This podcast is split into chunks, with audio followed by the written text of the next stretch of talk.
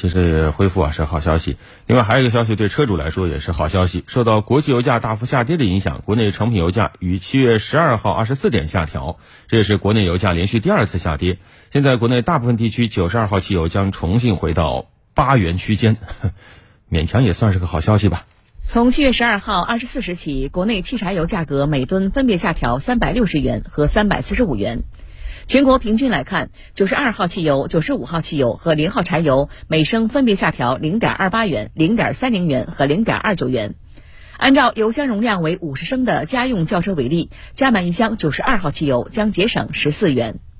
本次零售限价下调后，除海南以及部分多价区地区之外，其余地区的九十二号汽油价格将全部回归至八元时代。国家发改委价格监测中心预计，短期内油价仍将震荡运行。一方面，地缘政治因素影响原油生产，同时沙特等欧佩克成员国无法大幅提高产量，全球原油供应紧张局面仍未有效缓解。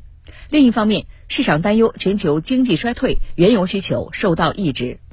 短期内难以改变国际油价高位宽幅震荡的态势，但是地缘政治风险改变的主要是全球贸易流向和结构，市场基本面并未逆转。全球石油供需关系依然处于紧平衡状态。